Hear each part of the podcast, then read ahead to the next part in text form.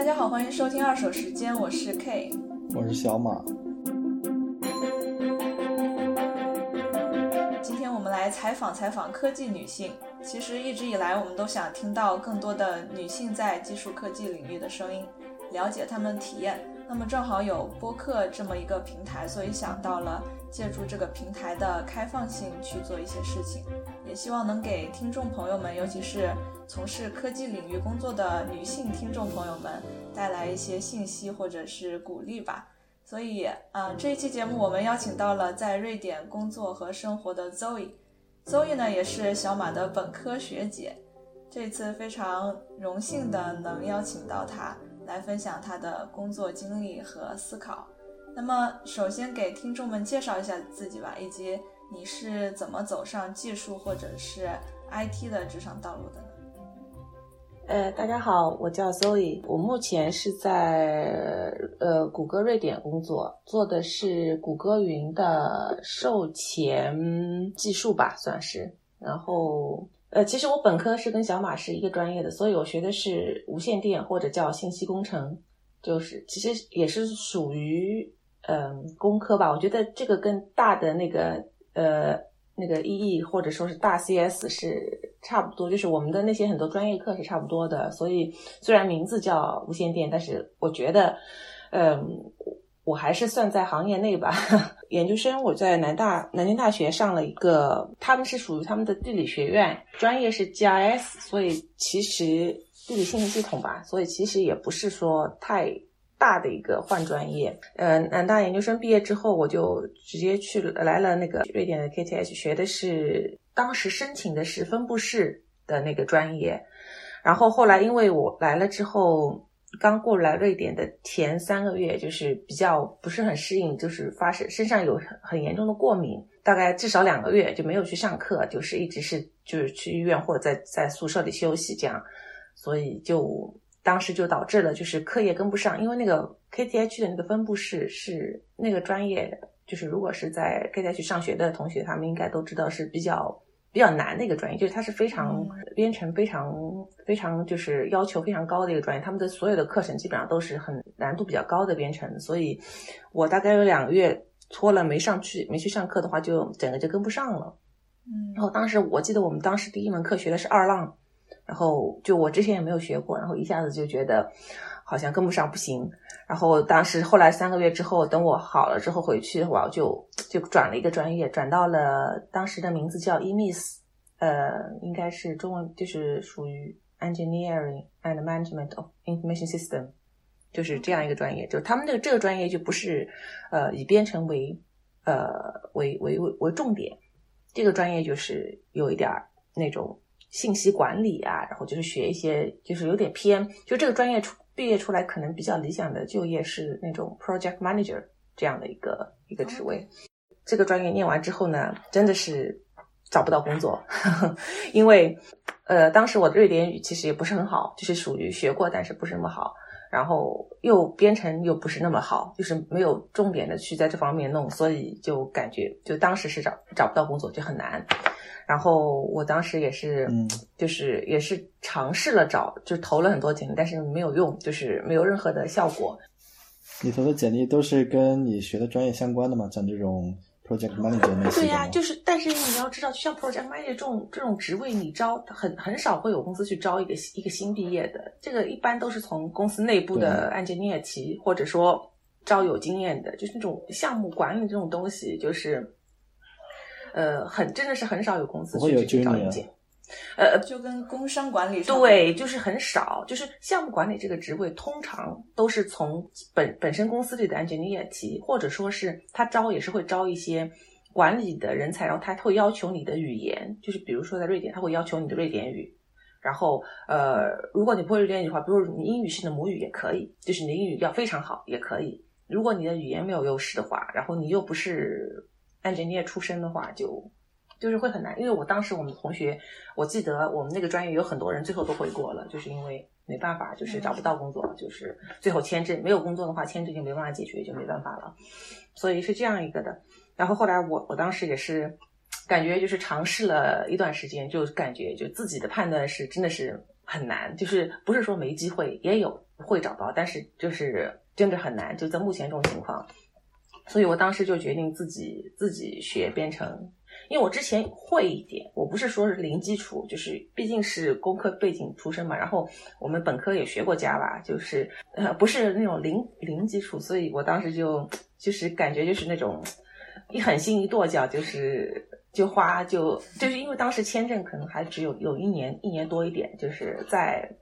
再不就是还是有一些时间的。然后当时就决定就是这一年多，我觉得我这一年多放在学瑞典语上，还不如放在学个。学学学编程比较现实一些，因为学又放一年放一年以上的话，也不一定你最后的那个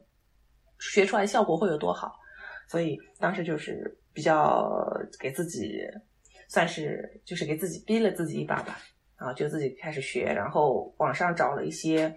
呃，我记得当时我我找了那个他美国那边很多很很好的大学，他们有那个公开课都是免费的，然后我觉得挺好的，就是学了一下，然后他们还有。课后作业配在后面，就是你可以跟着一起做。嗯，呃，对，就当时就是这样子的，大概学了一年不到吧。当时就是过跟了好几个课，最后就是用这个 去去当时瑞典的那个 startup，这个在那个叫什么 Sub Forty Six，他们是一个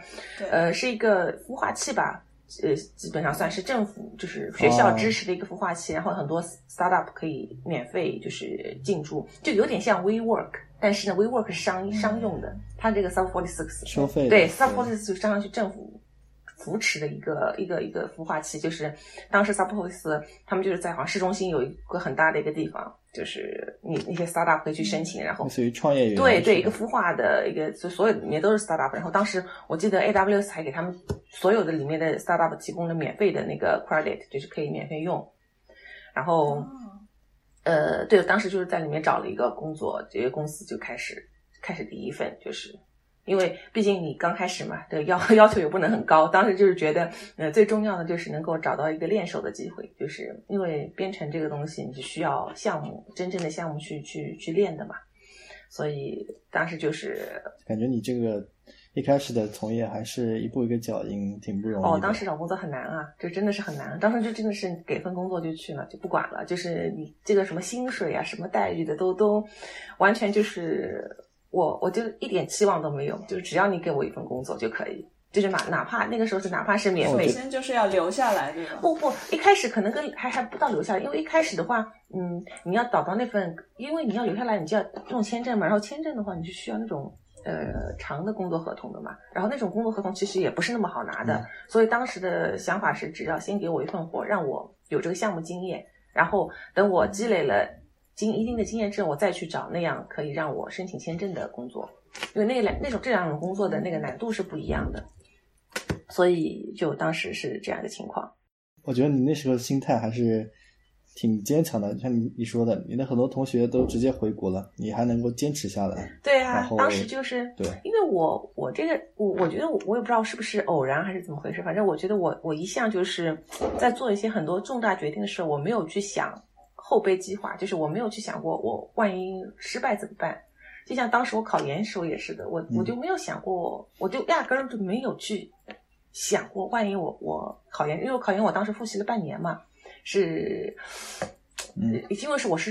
本科之后毕业是工作了大概半年，然后就决定去考研，然后相当于是我脱产完全复习了半年，然后当时也没有完去考虑，就是万一考不上以后怎么办？呃，是不是继续工作，还是继续考研，还是怎样？就完全没有去想，就觉得啊，我想做这件事情，那我去做了。就然后像嗯，当时就在瑞典这边想，就是自自学编程，就是这个这个举动也是，当时完全没有去想过。我真的就完全没去想过，万一我找不到怎么办？我当时就感觉，我觉得我这么做，我肯定能找到，就这么搞了。你心态真的蛮好的。我们俩都在瑞典嘛？你觉得瑞典的这个社会环境，嗯，在在家庭与事业的平衡当中，给给了你，或者是？很多别的女性很多的支持嘛，比如说像呃福利啊、保险啊这些方面来讲，我觉得啊，就是以我个人的感受和经验来说，我觉得当然，呃，瑞典福利算是不错，就是你会有一些很长的带薪假啊，呃，就是父母假，或者说是你也比较 flexible。比如说我我今天我孩子不舒服或者不能去上幼儿园，我可以呃毫无压力的跟领导说，我今天要在家里 w a p 就是照顾孩子，我就就请假是很容易的，就是不会有任何人来为难你，也不会有任何人来觉得你怎么，哎呀，你怎么又请假？大家都是整个社会会比较。理解，大家会觉得你这是一个非常理所当然的行为，就跟你去去泡一杯咖啡一样，那么那么理所当然。但是我觉得这个不是重点，我觉得真正的重点其实，呃，我我个人觉得瑞典真的是挺适合女性，尤其是你嗯年纪三十五之后，然后你又有孩子又有家庭这种情况，其实这种情况的女性在瑞典，就至少是 IT 业，我觉得不会对你的事业有任何。负面的影响，也就是很少负面的影响。如果你跟国内相比的话，包括你要换工作啊，你要你要晋升啊、提升你啊什么的，都就是我我我不能说百分之百吧，至少是就是真的是基本上没有任何影响。就是大公老板不会因为你三十五岁以上，你有小孩子在家里多个两个以上孩子。小小朋友在家里，你需要花很多时间去照顾你家庭，因为他们绝对不会，就是基本上不会因为这个原因而，嗯，把你放在一个次要考虑的位置，而去去优先提升或者优先聘一个男性。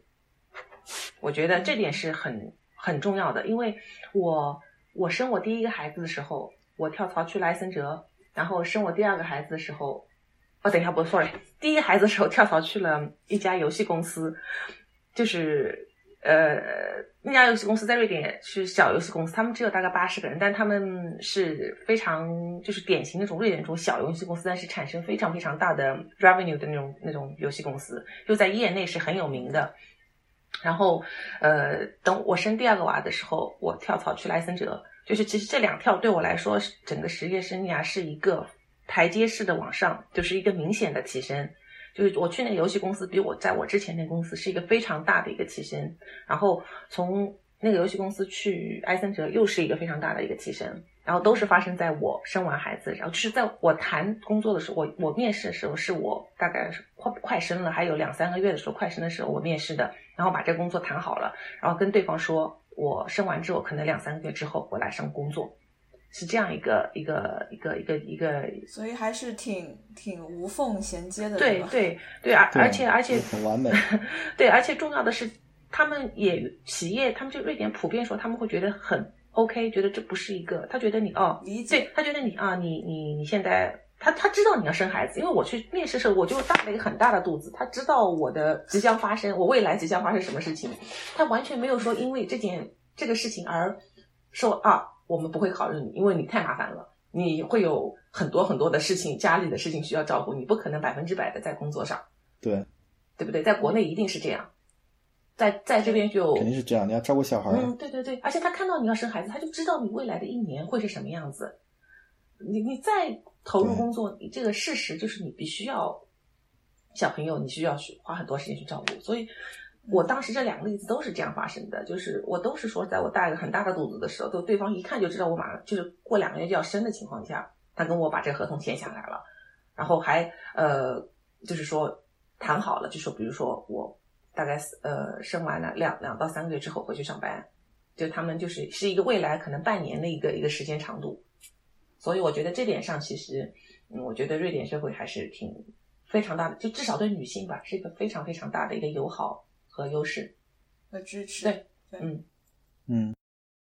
但是说了这么多好的，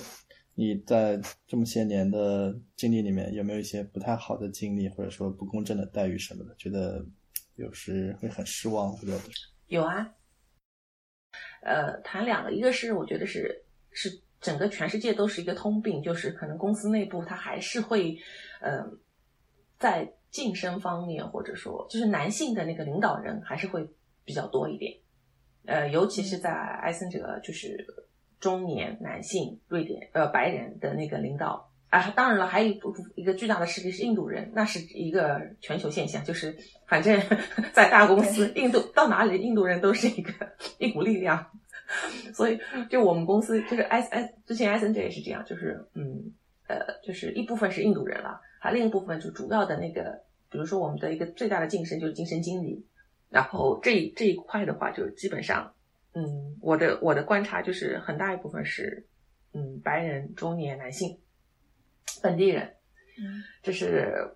而且是我跟我很多女性的当时艾森哲的同事聊天的结果，就是都是这样一个，嗯，这样一个一个一个，就是说大家都是这样一个共识，说确实是存在这样一个职场上的一个隐性的，但是所以谁也不会说是承认说啊，我们就是这样，没有任何一个领导会去承认，但是大家都会反驳你说不会啊，我们 diversity 我们怎么样怎么样怎么样，但是事实上就是这样一个情况，因为你可以看得到。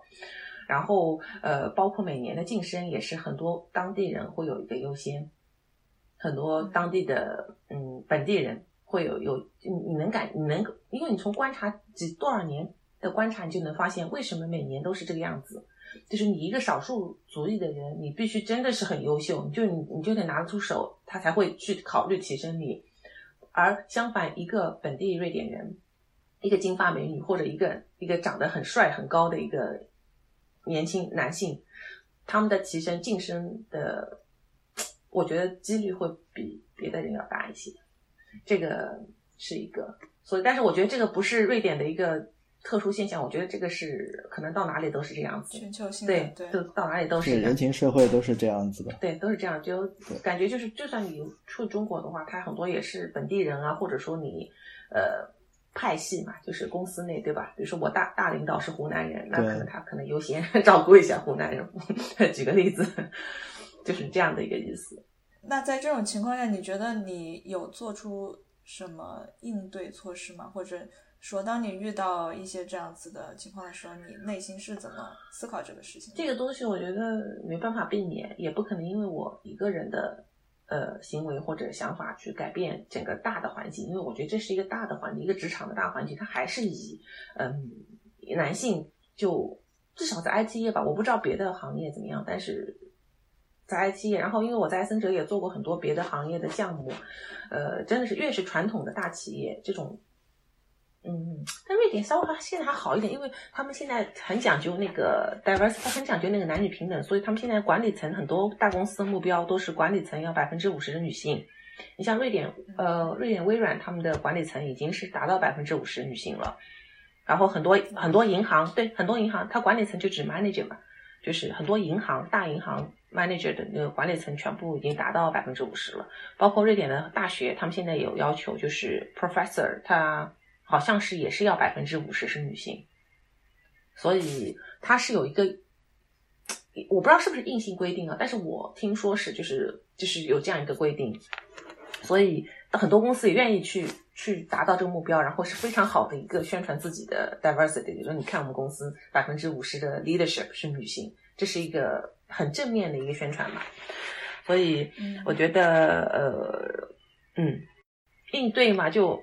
没办法，就你就只能你改变不了，你只能去适应它啦。你只能是去说，呃，多参与啊，然后多刷自己的曝光率啊，然后还有一个就是，嗯，多怎么讲，增强自己的实力啊，这一点有用，尤其是做技术，做得好一点。做在技术上、呃、自己的业务实力，你要能提上去的话，是一个嗯，不需要去，就是你就很明显啦，就是你能做的别人不能做，或者你有的别人没有，那就。在技术上这个有用，对，但是在其他的管理上的话，因为管理这个东西就很就很人情社会了，所以不可量化的东西，对吧？那就就完全看那个主观的了。对对对，越往上越是这样，就是你越是底层码农，你的技术可能越能帮你，然后你越越往上走的话，就是越是综所谓的综合实力，就是当然你要有技术，就是如果你是以技术为你根本的话，你还是要有过硬的技术。然后你得跟得上这个，就是新东西出来，你得不停的学，然后你也得会跟人打交道，你得知道去刷自己的曝光率，这个是很重要。在大企业中，就是你要让大家知道你，你的就是刷存在感，就是属于，就是要让大家，就是人家说到你，人家让大家知道哦，他在说哪个人。然后比如说大有有些人拿到项目或者有。有一些需要帮忙，他需要找专家或者这种专业人才帮的时候，他能够想到，哎，比如说我这是一个大数据的项目，我我们需要一个谁，呃，需要一个怎么样的一个 skill 来来搞，他能够想到你，这就是比较理想的一个状态，就是你还得是刷存存在感，就是得让公司人人尽尽可能的知道你，知道你是谁，知道你能做什么，嗯能把你这个名字跟脸拍起来，就是合起来，这个是其实是很重要的一件事情，在大公司。大师姐，你给我的印象呢，就是那种永远年轻，永远有激情。对，你也不让我叫你大师姐，因为显得很老，是吧？对你现在对我们这些年轻人，虽然我也不年轻了，或者对更年轻的人有什么，特别是做技术的，有什么想说的吗？呃，我觉得做技术就是你得不停的学，就是有个新东西出来，呃，你不一定说是每个新东西都要去学，但是你要一定要去了解，就是有一个新的东西时候，你得了解一下那是个什么东西。因为如果都是技术技术行业的话，其实是很容，就是难度没有那么大的，就是你可能花不用花很多时间，你就可以大概了解个大概。你可以去 Coursera 上一个基础的入门课，你基本上就大概知道是个什么东西了。然后你要还第二个就是，第一个就是一定要就是就新东西出来一定要去了解一下，就不一定要学啊，就首先第一步一定要了解，了解完了之后，你就要自己做一个判断，你是有没有兴趣，或者说呃跟你现在的目前的工作有没有相关性，或者说这个东西以后的前景怎么样？因为这个东西选择很重要，我觉得就是呃这是一点。然后第二的话就是我觉得嗯，就是尤其是做码农纯码农的人，我觉得嗯呃你不要也不是不要了，就是当然这看个人了，因为有些人他就愿意一辈子写程序，他很开心，这个是一一这个是一一个 case。但是我觉得对于 general 来说，就是对大部分人来说，呃，很多时候你要眼睛也稍微要嗯视野要开阔一点。就是码农是一个很好的基础和皮，就是一个事业发展的一个基础。因为很多人在职业生涯的早年就都是做做 engineer 或者纯码农工作的，但是你做到五六年之后，可能就需要去考虑一下，嗯，一个 level up，就是不一定是转型，就是可能是基于你码农的这个基础上去做一些，呃，嗯，怎么讲呢？就做一些。对综合能力要求高一些的工作会比较好，就是因为这是一个上升空间嘛。因为你往上升的话，嗯，不管是你走技术路线还是走管理路线，你往上升，你肯定是需要你的软实力的。所谓的就是你需要你的，就算你升上去做 CTO，也需要你的管人经验，需要你管项目的经验。就是你你也可以有很有很多 CTO 可能还是在一线写写写代码，但那个时间肯定是不多了。就是他还是会很多是会去接触一些新技术，包括你呃，就是做一些技术的 presentation 啊什么的，做一些演讲啊什么的，这些东西都是，还有包括你怎么组织大家去去学习，你组织大家去一个 training 啊或者怎么样的，这些都是我觉得都是软实力，是需要呃花时间去去去去关注一下，呃，这样的话，我觉我这个建议是给。大部分人啊，不排除个别的、个别、个别的人，呃，人我们个别谈。但是对大部分人来说，嗯，我觉得这是一个比较好的一个职业的一个台阶吧。就是你可以从纯技术开始，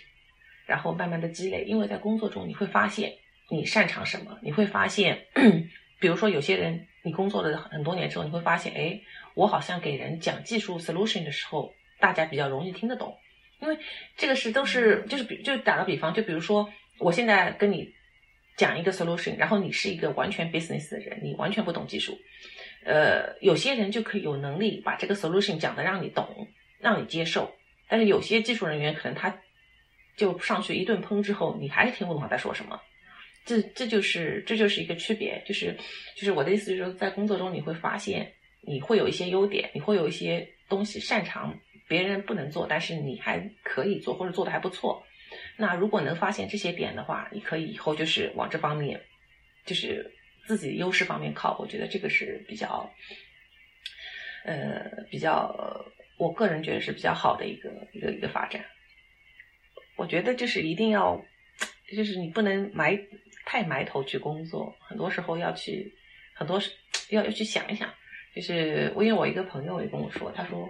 他坚定的认为选择大于努力，当然我不是那么坚定，我觉得努力很重要。就是你如如果你只是会选择不做努力也是没有用的。就是他们选择和努力都很重要，但是有时候选择是一种战略上面的一个东西，就是你如果你找踩对了方向，你选对了那个风口的话，就真的是只需要稍微的努力，你就可以得到很好的机会。如果你选错方向的话，你可能努力很努力，你也不一定有那样好的一个上升的机会。这个是所谓的一边埋头做事一边抬头看路，是吧？对对对，要要看一下，尤其因为对，因为技术发展太快了，因为对干技术的话，基本上是十年，基本上啊，就是大概就是十年一个一个大趋势或者一个所所谓的一个大行情，对吧？就是可能现在轮到 cloud 了，所有公司都要上 cloud，全球都要上 cloud，那这个市场很大的一下子，但是不会很长时间的，就是十最多十年啦，就十年的一个一个发展期，等大家都上完 cloud 了之后，就没有那么大的一个增长了。对不对？那下一个下一个十年的风口可能就是一个别的东西。那那个东西不会说今天突然间就跳出来，它肯定是有一个潜伏期、一个发展期，慢慢的、慢慢的就是从引起大家的注意，然后起来的嘛。所以我觉得这个很重要，就是你得观察一下业界这个方向、风向怎么变了，或者说，然后你要因为你要去学那些新的东西，你需要一个提前的准备期嘛。你需要首先去学，然后你要去找一些。实际练手的东西，然后这样才是一个才会可以比较容易的转过去。呃，因为我跟我有个朋友，他刚刚呃签去了 AWS，他也是跟我做一样的这种职位，差不多吧，就是那种干差不多的活儿。他们的那个 title 不一样，竞争对手。对，那是我竞争对手，但是我们 但是没所谓了，这个东西我们私私底下是朋友嘛。嗯，就是他也是这样一个想法，他就觉得 cloud 是现在正正当红的一个行业，但是他也说，就是说可能过两年就要去开始去琢磨一下，嗯，下一个风口在哪里，他也要着手。他他的他跟我说是，他觉得下一个风口会是 AI，就是 A AI 的那种商业化呀，实际应用会会一个很大的一个下一个十年吧。所以他说他下一个 AI，我怎么觉得 AI 是上一个？没有，因为 AI 这个东西，你说的是云上的 AI，然后就是不是，就是 AI 的商商用，就是彻底的商业化。因为现在 AI 没有商业化，就是很多找不到商业化的途径啊，不能落地。对对，就是没有落地嘛，就是很多现在很多 AI 是很虚的，就是像我们做 Cloud 是很很明显的，谷歌 Cloud 很多很多公司说我们要搞个什么 AI 模型什么东西，其实都是很试验性的，就他们就是尝试一下。根本就就没有，就是包括谷歌自己，它也没有很成型的那种呃商业的 solution 或者模型，就是说啊，你们就按照这个搞就可以怎样，呃，就没有，都没有，就大家都在讨论，但是没有人不很少有人真正的知道怎么去去去做，所以 AI 其实没有成熟，受限于算力啊，对，算力也也 AI 目前还是受限算力，对，因为你要等，可能，所以我就说下一个十年可能硬件上或者说算力上一一旦它出现一个提升的话。那可能 就会有一个加速它的商业化落地，就会不一样。因为真正的落地，一旦真正的落地，一旦真的商业化，那个就是每个公司都会去用它，都需要做应用，那个规模就不一样了。现在 AI 不是每公司都需要做应用的，很多 公司可能只是拿它作为一个宣传，或者说作为一个，或者说 CTO 啊、CIO 作为一个政绩去做一下。我任内我搞了一个。怎样怎样一个 AI 的东西？把这个关键词放在自己公司里。对对对对对对，就是你你一个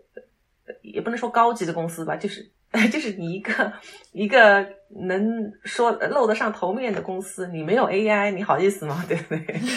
对对对对，你们年度的年度报告里面给股东看的年度报告里没有不提 AI，这个谁给你投钱呢？是吧？大家就觉得啊，你这公司真的完全跟不上形势了，AI 都没有，所以现在 AI 还是处于这样一个阶段。那你有没有一些对比较年轻的刚入职场的，就是女孩子们有什么建议？嗯，这个怎么讲？就是这个取决于你在国内还是在国外。真的，就是如果你是在欧美的话，嗯，其实我觉得刚入职场的还是你要，我觉得就是从我现在往回看的话，我会觉得你要把时间跟精力投入在。工作上是非常值得的一件事情，就是回报率是非常高的一件事情，在国外，而不是男人身上。那当然了，我靠，你投你你你那个同样的时间精力，你投在男人身身上，最后有可能回报率是，嗯，低于百分之五十，或者甚至甚至是零，零这是有可能发生的。但是如果你同样这些劲儿劲儿花在那个 花在那个工作上的话，绝对是百分之百的回报率，一定是这样的。嗯，就基基本上是这样的。所以就是工作还是挺重要的，然后是你的基础嘛，是你那个，而且而且在欧美这边基本上不存在你，嗯，就说比如说你结婚生孩子，或者说不结婚只生孩子这种情况会影响你的事业，基本上不太存在。基本上，除非是你自己主动不想去职场了，就想在家里面，那是另外一回事。但是如果你想的话，回到工作岗位的话，还是挺挺容易的一件事情。就是社会会比较接受度比较高，他不会因为你这些你的那个三十五岁以上了就就 你就完全没有机会了，就 HR 完全不看你的简历，这个基本上不会发生这样的事情。而且而且，其实你三十五岁之后、四十岁之后，比如说你有了孩子之后，你可能更有你的综合实力会更更强，因为你会知道怎么样去处理、去管理你的时间，因为那个时间管理其实我觉得是呃挺。其实是非常重要的一件事情。如果你能很好的管理你的时间的话，你你不会差很差，你的你最后的那个成就不会很差。就是时间管理是很重要的，就是你怎么安排你的时间，因为一天的时间是有限的，然后很多事情是花需要花时间去去搞的。那你怎么分配你的时间？你既要保证你工作八小时，你至少得合格，然后你怎么样怎么样安排你的业余时间？因为其实下班之后，其实时间还是挺多的。呃，你怎么样去安排你的业余时间，去达到一些你希望达到的东西？就是我，我家里有两个小孩子嘛，他们睡了之后，对你还要带小孩儿？对呀，我当然要带小孩了。一个一个快三岁了，还有一个四岁半嘛。他们现在就是晚上睡得有点晚了，就是通常都搞到九点十点钟，然后我得等他们全部睡着了之后，我才可以开始复习看这些东西。所以每天晚上可能最多两个小时，就十点钟之后最多两个小时，搞到可能十二点多一点或者一点前吧，基本上，嗯，就就是其实还是蛮累的，但是但是就是说你我的意思就是说你得管理你的时间，你得是虽然很累，但是这个是可以操作的，不是说不能操作，因为你正常十二点睡其实也 OK，就是没有那么晚就这个时候睡。玩手机玩到十二点，玩抖音也是得这个时候睡。对，所以我就说，我谈这个时间管理，就是说，嗯，你还是可以安排你好你的时间，其实再忙还是可以抽出时间来做一些事情的，做一些，就是因为你你我我也不可不太可能用完用工作的时间去做这些东西，对吧？你工作是有工作的事情，那你。比如说我有小孩小朋友，像你们没有小朋友，那我觉得就就幸福死了。我要是你这种状态，我靠，我一年考十个证都行，没问题的。然后你住，你要是我们这个状态，你估计就不想考证了。对，但是心态也不一样。嗯，对，就这个意思嘛，就是说我所以我说要去管理你的时间嘛，你要去定个计划。就比如说你自己给自己一个，说我每天必须要两个小时，你定。比如说你没有孩子，那你晚上好八点到十点钟这两个时间，把它给定下来。八点钟把手机什么都拿开，做你的就是做你自己的事情，到了十点钟再回来，就是要定，一定要定给自己压力，因为很多时候有好几次我也是晚上我好累我好困我好想睡觉啊，但是就是把自己挖起来说就不能睡，就是今天就不就算这两个小时效率低，我也得得得得得搞一下。嗯，小马做得到吗？做到做到，励志励志。所以我就说，这就是另外一个我想佐证的事情，就是说，很多生完孩子的女性其实优势会比未婚的要高，呃，会多一些。有些优势，就是因为他们可能更懂得时间的宝贵。就是我当时跟我当时跟，因为我当时跟微软一个经理接触的时候，跟他聊天的时候也聊到过这个事情，我就跟他说，我说我觉得，就是我们有个共识啊，就是说。当你有了孩子之后，你就会发现，什么事没有什么事情是你做不了的，就是你连孩子这个事情都能做了，就其他的事情，就工作的事情，就是小 case，就真的是小 case，就是这没什么的，就是学个东西真的没什么的，就是跟跟带孩带孩带孩子比，所以我觉得，嗯，就女性的话，还是我觉得，嗯，就是不要放弃这个工作，千万不要放弃，这是你的一切的基础。因为工作这事情并不简简单单是钱的问题。你有了工作，你有了你的同事，你有你的圈子，你有你每天的那个、那个、那个、那个、那个行程，然后你有你有一个有一个目标，你有一个期望，都是不一样的。然后你一旦进入了良性循环的话，你会就是会越来越好。整个循环会越来越好，那你你取得的成就越高，你的自我满足度更高，你的那个认可度更高之后，你会更加的往上走，这是一个良性循环，就是一个非常好。当然了，在与此同时，你也会挣到更多的钱，那你的钱也不会少，对不对？所以，而且而且还有一个点就是，我现在意识到，就是说，如果妈妈的就是事业有事业的话，对孩子是比较好的，因为你是他的一个一个一个一个模对一个一个榜样，一个 model，就是。就会觉得呃，像像妈妈妈这样的一个一个一个状态，或者说你，因为你你要想有事业上取得成就，你就必须得有很强的一个，像我所说的一个时间管理。第二个是你得自律。其实我觉得一个人，如果你很自律的话，你就基本上就没有什么问题了，就会不管在哪方面都会。就自律是很难的一件事情。就是我也讲，就时间管理和自律这个东西，就是。说起来简单，但是但是做起来是很难很难的一件事情。